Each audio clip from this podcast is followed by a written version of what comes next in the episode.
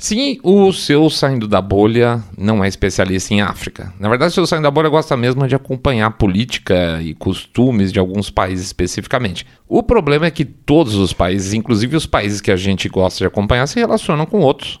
E como esses, esses países são poderosos, eles acabam tendo relações, às vezes não muito sadias, com o lado mais fraco da balança. Eu não sei como anda a imprensa nacional a respeito dos conflitos internos que acabaram de começar no Sudão. De verdade, não sei. Mas eu vou chutar. E por favor, me digam no, se eu acertei nos comentários, tá? Se eu tiver que chutar, eu, dizia, eu diria que alguma coisa do tipo: Ei, olha essas as imagens aí da, da guerra civil do Sudão, né? Pra gente pensar: ah, nossa, esses países africanos são uma confusão. E é isso, acabou. Talvez fale alguma coisa de interferência da Rússia, da Rússia, talvez, não sei se for de passagem em algum jornal muito específico, mas acho que não. Vamos então dar uma. Estou chutando, hein, gente? Vamos dar uma passada de luz naquele país e que, como outros da região, o Trump já chamou uma vez de shithole, né? Essa região é o shithole africano. Não é muito diplomático, de verdade, mas ele falou certo, tá? O Trump tinha razão aí. É, deixando politicamente correto de, de lado, ele tem toda razão, tá? Daqui a pouco a gente volta.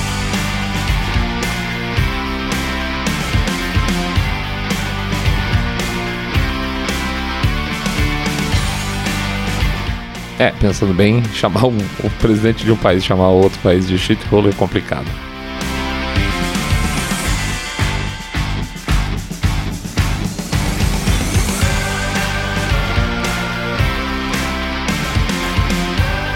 Saindo da bolha. Menos notícia, mais informação para você. Vamos lá então. Antes de mais eu queria fazer um, um agradecimento para vocês. Eu não estou desde é, é, novembro do ano passado, estou com a vida um pouco complicada. E eu acho que eu fiz só um programa de agradecimento com, citando o nome dos doadores aqui do Saindo da Bolha. Estou numa dívida gigantesca com vocês, mas eu queria agradecer muito, muito, muito de coração, tanto o pessoal que participa aí fazendo doações recorrentes no Apoia-se, como a, no próprio Pix, na verdade, assim, a maior parte de vocês também acaba fazendo doação recorrente.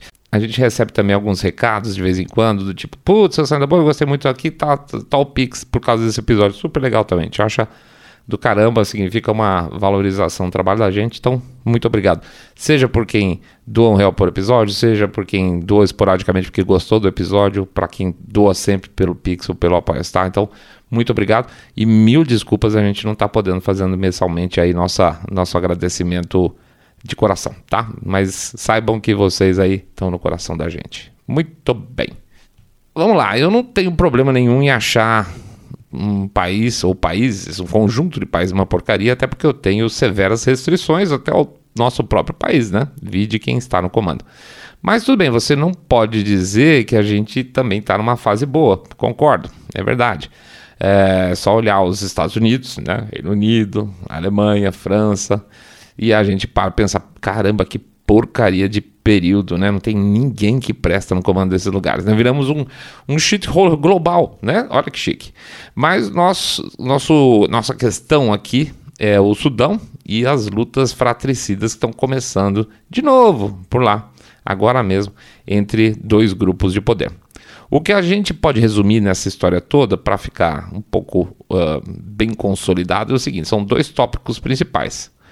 Um, o tal do Sahel africano é uma completa bagunça, sempre foi e continua sendo. E dois, os países que têm poder, seja no Ocidente ou não, passam o pé por cima de países e populações inteiras sem a menor cerimônia em função de poder econômico político, tá? Eles não estão nem aí. E para quem tiver dúvida, o que, que é o tal do Sahel africano? Se vocês imaginarem o mapa da África, imagine uma faixa horizontal que começaria mais ou menos abaixo do Saara, tá? Então o Sahel ele pega, vamos dizer assim, toda é, de fora a fora a África, começando, vamos dizer, da direita para a esquerda, tá? Do, do Oriente para o Ocidente. Ele, ele começa lá, pega Etiópia, olha que beleza. Etiópia, Sudão, Chad, Níger, é, o norte da Nigéria, República Centro-Africana, Mali, pedaço da Mauritânia e Guiné. Reparou que, vamos ser bem francos, só tem porcaria aqui. Se a África já é um continente com nem zero países é, realmente desenvolvidos, essa turma é o capricho da África, tá? Porque se você pegar a face norte da África, lá onde você tem Egito, antigamente tinha a Líbia que era mais ou menos, você tem Marrocos, você tem tudo isso, são países que assim, ah, legal, né? Mais ou menos, mas é legal. E se você for lá para baixo, você vai ter África do Sul, você vai ter, sei lá, um Angola, Moçambique, alguma coisa, são países Quênia e tal. É, é, né? Que são mais legaisinhos também. Mas esse, essa faixinha, esse tal desse Sahel é uma eterna porcaria. E a gente vai falar um pouco sobre isso durante o, o programa também, tá? Mas vamos em frente então. Os dois fatores aí que fecham, então, é o Sahel africano, que é sempre uma bagunça, e os países que têm poder passando o pé na cabeça de todo mundo. Alguma novidade aí? Acho que não. Então vamos contextualizar.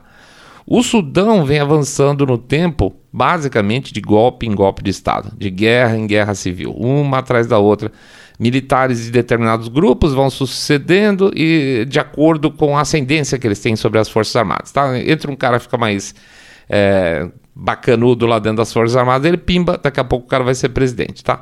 E também de acordo com conjuntura internacional. Vamos pensar rapidinho. O ex-presidente, o ilustríssimo Omar al-Bashir, aliás, é, foi ele que passou pelo período lá do conflito de Darfur, que teve milhões de sudaneses sendo arrastados para lá e para cá, uma mortandade enorme, questões relacionadas com religião, com etnia, foi uma barbaridade. E aí o conflito gerou problemas com o vizinho Chad, que também é do, do Sahel, né? Que também é outra shithole, né? e, e também gerou aquela situação toda que acabou quebrando o Sudão e virou um Sudão, um Sudão do, Sul. O tal do Bashir, né? Eu acho que é Bashir que fala, é Bashir. Ele acabou sendo condenado pela Corte Internacional de Haia, mas ficou por isso mesmo, porque ninguém dá bola para aquele negócio. Aí em 2011, a nossa valorosa OTAN destruiu basicamente a Líbia, que era uma.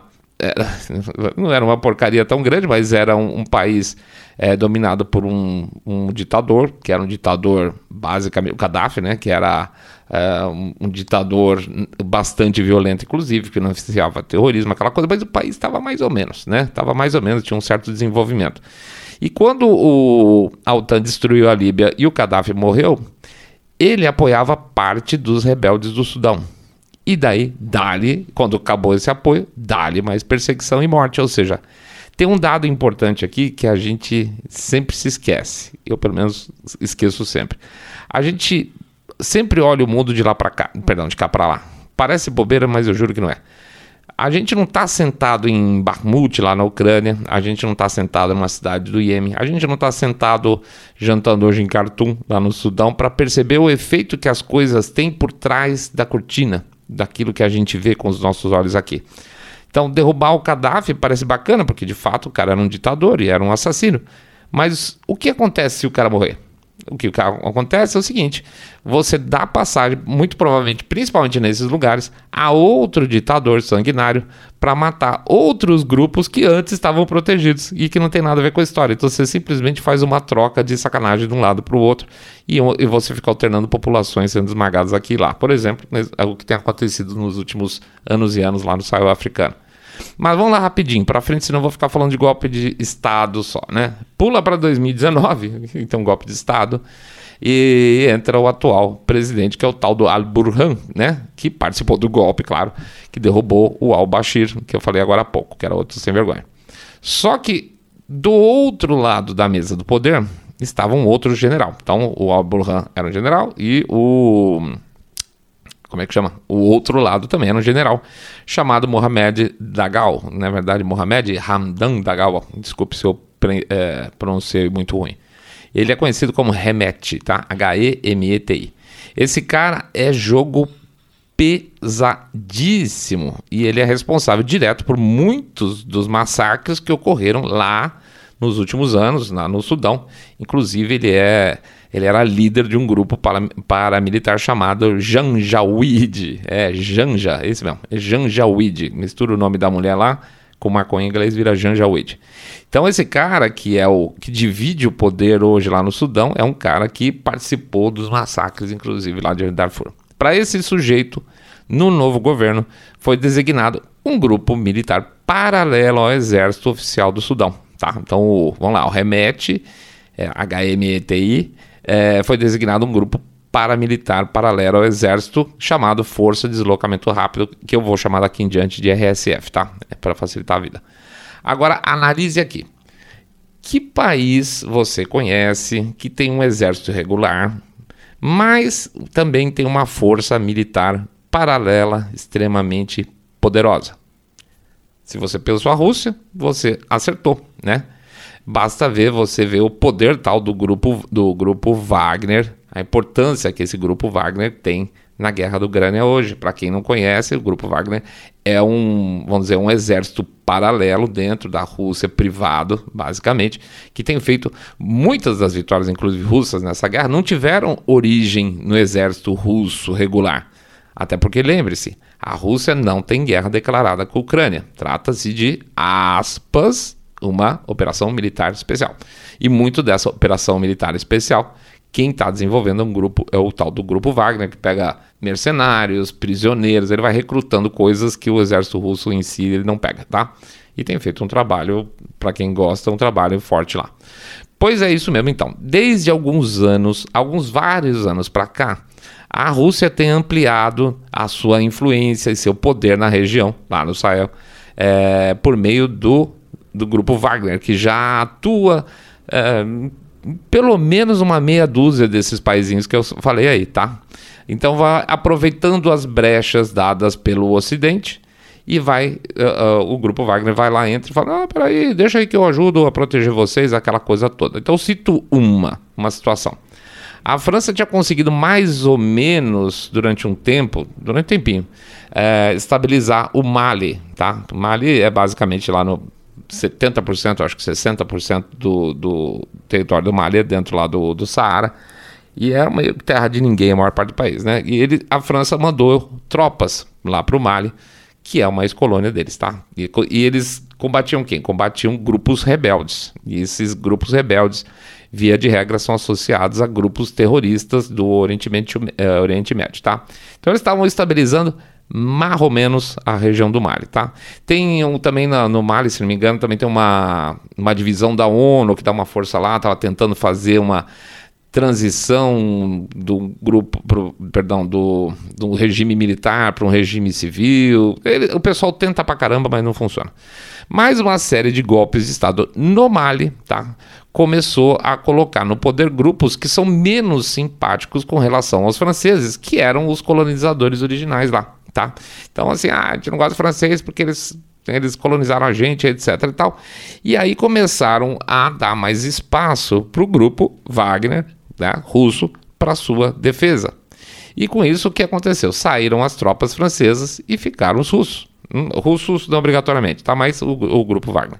Digamos então que o Ocidente, é, quando ele falha ou quando ele trabalha de uma maneira errada, ou quando ele trabalha com determinadas regras, ele, ele no final das contas acaba impulsionando a presença russa na região. Até porque o ditador que é ditador, ele não está afim de pensar muito em regra, né? Imagine que o cara entrou lá, é um, entrou um, sei lá, um general qualquer lá do, do comando deles, um cara que tem nenhum, zero perfil democrático, por ele, ele ele mata uma etnia inteira. Se você for pedir apoio para isso para um país ocidental, não vai rolar. Mas se você arranjar um grupo Wagner da vida, pode ser que você consiga, né? Provavelmente vai conseguir. Então, para você ver que a, a, relação com o Mali com a França está tão boa que no final do ano passado o governo lá expulsou o embaixador francês da região. Lá se foi o Ocidente embora, tá?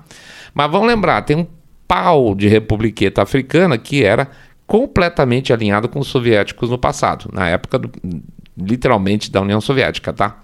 E muitos dos, como é que eu posso dizer, da elite desses países, ou filhos da elite daqueles países africanos que tinham relações estreitas com a União Soviética, você pode botar até o Egito nessa história, tiveram grande crescimento pessoal por relacionamentos financeiros, etc., ou até é, estudaram em repúblicas da extinta União Soviética ou na própria União Soviética, tá? Então, existe ainda um caldo socialista muito forte na cabeça dessa pessoa e na cultura local desse país. E, portanto, a memória de aspas, tá? Boa relação com o lado de lá, não é uma coisa tão antiga assim, é uma coisa ainda muito presente. Então, União Soviética, é, as coisas funcionavam bem na época da União Soviética pra gente, pode ter um saudosismo aí nessa história, portanto, a Rússia é o representante natural desse saudosismo. Então, se você pegar do Egito até a África do Sul, a União Soviética sempre foi muito, mas muito, mas muito influente na área. E adivinha quem andou resolvendo recuperar o antigo brilho soviético atualmente? Pois é, ele mesmo, o seu Putin. Então, nada, a gente, acontece também cronologicamente por acaso. Esse, essa visão que a gente está tendo da recuperação da antiga uh, poderio e, vamos dizer, em termos de espaço da União Soviética, está sendo replicado novamente pelo Putin também na África, tá? Mas voltando ao Sudão. Em 2019, logo depois do golpe que colocou o presidente atual no poder, a Rússia, a Rússia agora, iniciou negociações para criar uma base naval militar no litoral sudanês. Aí a coisa enrolou, vai e volta por muitos anos, etc. Porque imagina a pressão dos aliados ocidentais para tentar impedir uma base naval é, russa em, no pleno, ali no, no, miolinho do Mar Vermelho, tá? Bem no meio do Mar Vermelho. Eles teriam uma base naval russa, é, onde é uma das, okay, uma das principais rotas comerciais do mundo, né? Então, porque imagine o seguinte: sem base naval na região, a Rússia, para se movimentar, por exemplo, para o Índico, para chegar rápido no, sei lá, no Mediterrâneo, qualquer coisa assim, principalmente no Índico, eles têm praticamente que dar a volta no mundo todo, né? não rola. Então, tendo uma base ali já no miolão, você já está na boca de qualquer necessidade de conflito. E eles conseguiram negociar durante quatro anos aí a possibilidade de eventualmente fazer uma base, que não é uma base gigantesca, mas é uma base que permitiria, entre outras coisas, ter é, navios com poderio é, nuclear tá? E aí no final de fevereiro, é, acho que é isso, depois de quatro anos, o Sudão deu ok para a implantação da base naval, tá? Em seguida, agora em março, o secretário de Estado americano, lá, o Thomas Blinken, andou batendo um papinho amigo com o presidente Al-Burhan. E de repente, do nada, como se fosse por encanto, o general Hemet, que é a outra parte do poder é, sudanês, passou a dizer que foi um erro derrubar o ex-presidente para a colocação do governo atual. É, não gosto tanto assim do presidente atual, a gente está aqui de um lado, de repente, mas agora eu não gosto mais. Uma coisa deu uma azedada lá dentro, tá? Então a gente não sabe exatamente qual papinho foi do Blinken na época, né? Mas o que, que tem uma coisa com a outra? Bom, o Remete, né, o tal do, do o homem da RSF, tem o apoio do grupo Wagner, é, dos russos. O Remet controla a, uma região importante de exploração de ouro e outros minerais no Sudão, na área está no poder dele, e esses, esse ouro, esses minerais extras são colocados em troca por armamentos russos e os serviços do grupo Wagner. Então a, a presença da Rússia na região se dá por meio do remete. E a tal da força de deslocamento rápido, a tal da RSF, né, é de tal forma bem conceituada, bem montada, bem nutrida, vamos dizer assim, que chegou a ser usada no conflito do, do Iêmen, em apoio à Arábia Saudita. Então já sabe também nessa história toda, se acontecer alguma coisa, de que lado a Arábia Saudita está. Essa força, é, apoiada pelos russos da, do Wagner, está atacando o governo atual por aspas, algum motivo, né? Que, ah, eu me arrependi do apoio. Não pode ser só isso, gente.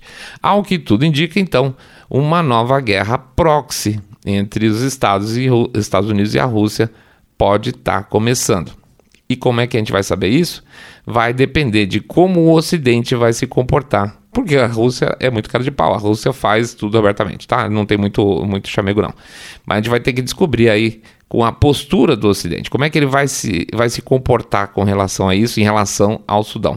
Quanto mais explícito o apoio ao governo atual, ou seja, contra o remete, quanto mais armado for o exército regular que apoia o perdão, que apoia o presidente atual, mais nós vamos saber o peso que uma base naval no Mar Vermelho tem para os Estados Unidos e para os seus aliados. Basicamente é isso.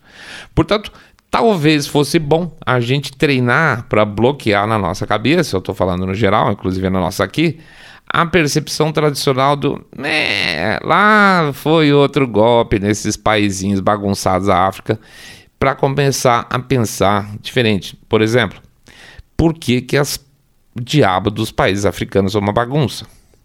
A quem que interessa que eles continuem sendo uma bagunça? E principalmente, quem está por trás de movimentos aparentemente nacionais, tá? Seja lá ou aqui no Brasil também. É sempre bom parar para pensar um pouco nessas histórias, beleza? Então vamos ficar acompanhando, vamos ficar de olho. A gente vai ver se crescer, é, nós vamos ter uma nova guerra proxy aí, só que dessa vez no Sudão, via Grupo Wagner. Se não crescer, provavelmente a gente vai ver a Rússia conseguindo mais uma vez mais espaço nessa bagunça que é essa região da África, tá bom? É isso aí, pessoal. A gente agradece a presença de todo mundo. Pede para entrar lá no site www.saindabolha.com.br, clicar no botão follow ou seguir a gente no Spotify, Podcast Google Podcast, Apple Podcast. Pede também para dar uma passadinha no YouTube, comentário, sininho, like ou no Rumble também, as mesmas coisas, não é exatamente o mesmo nome, mas vocês entenderam é, fazer o share do episódio. Esse talvez não tenha tanto problema. Vou fazer o famoso boca a boca sarado, contando que vocês estão acompanhando um podcast cabeça direita limpinho supimpa que detesta, abomina o politicamente correto. Pede também para considerar de coração uma doação lá no nosso Pix. Pode ser 1, 2, 5, 10, 10 milhões de reais pingado não é seco. Esqueci de, de inflacionar hoje, né? Ou dois reais por episódio, que isso também ajuda pra caramba, tá? Lembrando também do nosso programa de apoio, o recorrente, né, que vocês podem fazer, que é no Apoia-se.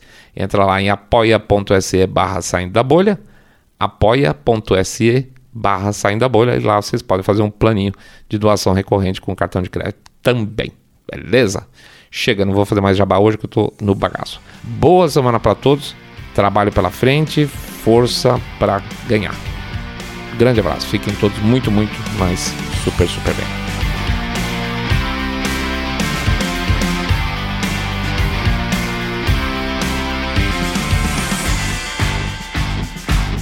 Saindo da bolha.